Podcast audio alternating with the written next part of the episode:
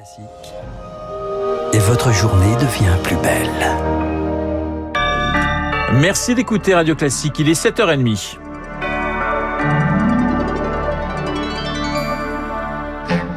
La matinale de Radio Classique avec Renaud Blanc. Et à 7h30, le journal nous est présenté par Charles Bonner. Bonjour Charles. Bonjour Renaud, bonjour à tous. À la une ce matin, les obsèques de Bernard Tapie qui se tiendront mercredi à Paris et vendredi matin à la Major à Marseille. L'homme d'affaires est décédé hier à l'âge de 78 ans. Il reposera au cimetière de Mazargues. C'est ce qu'on apprend dans une lettre publiée par Emmanuel Macron dans le journal La Provence.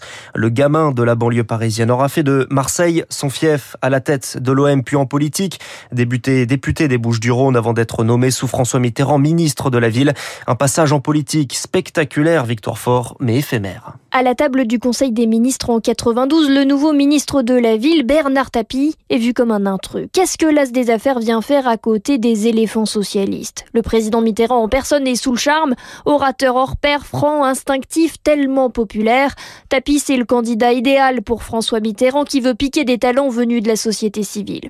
L'aventure politique débute à Marseille. Bernard Tapie se présente aux législatives dans les Bouches-du-Rhône sous l'étiquette majorité présidentielle et a même l'ambition d'aller plus loin histoire d'amour qui a commencé il y a longtemps, il va bien falloir qu'elle se termine un jour ou l'autre. Et si elle se termine par un mariage, ça sera formidable. On vous invitera pour, euh, pour la cérémonie. Il ne sera pas maire, mais il multiplie les mandats locaux avec une obsession, faire chuter le score du Front National dans le Sud. Si Le Pen est un salaud, ceux qui votent pour eux sont des salauds. Cette région-là, je veux me mettre à son service parce que je crois qu'elle a un grand destin.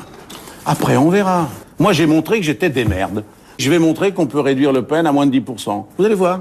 L'ascension politique est si rapide qu'on lui prête des velléités élyséennes. Sauf qu'en arrière-plan, l'affaire OMVA l'obligera à renoncer et à tirer une croix sur la politique. Victoire Fort, l'affaire OM Valenciennes, vous en parliez, qui le conduirait en prison. Bernard Tapie et la justice, une longue histoire. L'affaire de l'arbitrage dans le conflit qui l'opposait au Crédit Lyonnais dans la vente d'Adidas n'est pas encore terminée. Ce mercredi, la Cour d'appel de Paris devait se prononcer, mais logiquement, les charges sont abandonnées contre Bernard Tapie, comme l'explique le professeur de droit Thomas Clé l'action publique euh, s'arrête à l'égard de Monsieur Tapi, puisqu'on ne poursuit jamais quelqu'un qui est décédé, c'est bien normal.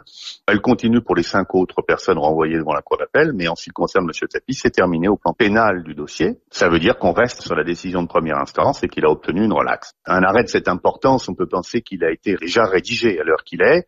Seuls les magistrats sauront euh, quelle était la peine qu'ils avaient éventuellement prévu de prononcer, parce que c'est quelqu'un qui est comme personnalité exceptionnelle dans une vie romanesque, et j'allais dire le fait qu'il meurt trois jours avant l'arrêt euh, de la cour d'appel ajoute encore au romanesque qui meurt innocent. Thomas Clé avec Eric Cuoche. Et on reviendra sur la vie d'entrepreneur de Bernard Tapie dans le journal imprévisible de Marc Bourreau à 7h50. Soyez prudents si vous habitez dans le sud-est et surtout dans les Bouches du Rhône. Le département est placé ce matin en vigilance rouge pour un risque de pluie et d'inondation. Cinq autres départements en alerte orange, toujours dans le sud-est ainsi que la Haute-Corse. 1800 foyers sont privés d'électricité ce matin dans le Gard. 300 dans les Bouches du Rhône. De très fortes précipitations précipitations sont attendues à la mi-journée. L'épisode devrait se terminer ce soir vers 21h. D'ici là, il est conseillé de limiter ses déplacements et de ne pas se rendre sur le littoral. L'Église face à la vérité des abus sexuels. Le rapport de la commission indépendante sur la pédocriminalité présenté demain. Deux ans et demi de travaux présidés par Jean-Marc Sauvé et un constat dévoilé. Environ 3000 hommes d'église à l'origine d'abus sur les 70 dernières années. Un nouveau protocole dans les écoles primaires. Le masque n'est plus obligatoire dans 47 départements où le taux d'incidence est inférieur au seuil d'alerte. Dans ces mêmes départements, les jauges pour les établissements qui accueillent du public est levé dans les salles de sport, de concert ou encore les boîtes de nuit. Vous écoutez Radio Classique, il est pratiquement 7h34. Les transporteurs routiers font face à une pénurie de candidatures. La France, tout comme le Royaume-Uni, manque de chauffeurs entre 40 et 50 000 personnes. Crise de vocation, salaire peu attractif et méconnaissance du métier. En pleine reprise économique, Émilie Vallès, c'est un casse-tête pour le secteur. À la tête d'une entreprise de transport composée de 250 chauffeurs, Nicolas Guyamier se désespère. Il n'a jamais eu autant de problèmes de recrutement.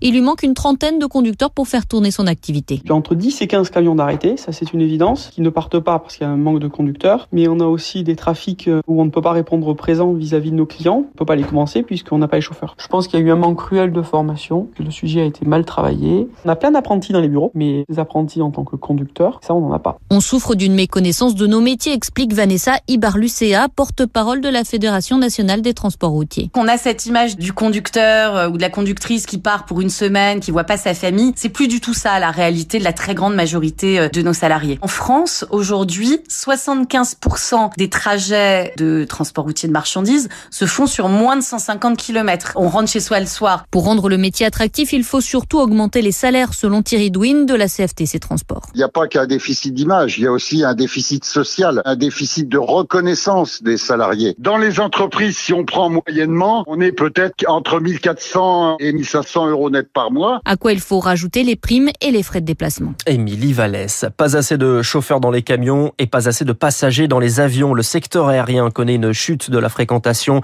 2020, année catastrophique. L'Association internationale du transport aérien a débuté son assemblée générale hier à Boston.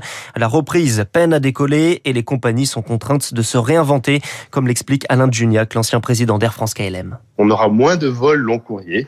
La composition des flottes va probablement évoluer, la configuration des avions avec des classes plus petites, et puis les modèles économiques peuvent aussi évoluer puisque le low cost peut continuer sa progression, intervenir plus massivement dans le long courrier. Les compagnies aériennes ne sont pas dans une situation financière pour procéder à tous les investissements nécessaires. Donc il faut qu'elles soient extrêmement sélectives pour choisir les bons créneaux. Alexandre de Juniac avec Eric Mauban. Charles des dirigeants épinglés par des révélations de l'enquête Pandora Papers. Le consortium de journalistes d'investigation s'appuie sur près de 12 millions de documents. Le premier ministre tchèque Andrei Babis soupçonné d'avoir acheté une villa dans le sud de la France grâce à des sociétés offshore. Le géant immobilier Evergrande suspend sa cotation à la bourse de Hong Kong.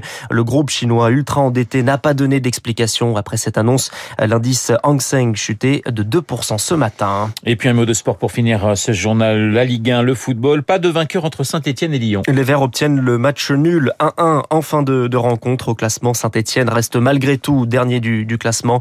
Paris défait à Rennes garde la tête du championnat devant Lens. Le journal de 7h30 présenté par euh, Charles Bonner. Merci Charles, on vous retrouve à 8h30 pour un prochain point d'actualité. Il est pratiquement 7h37. Dans un instant, les spécialistes, David Doucan.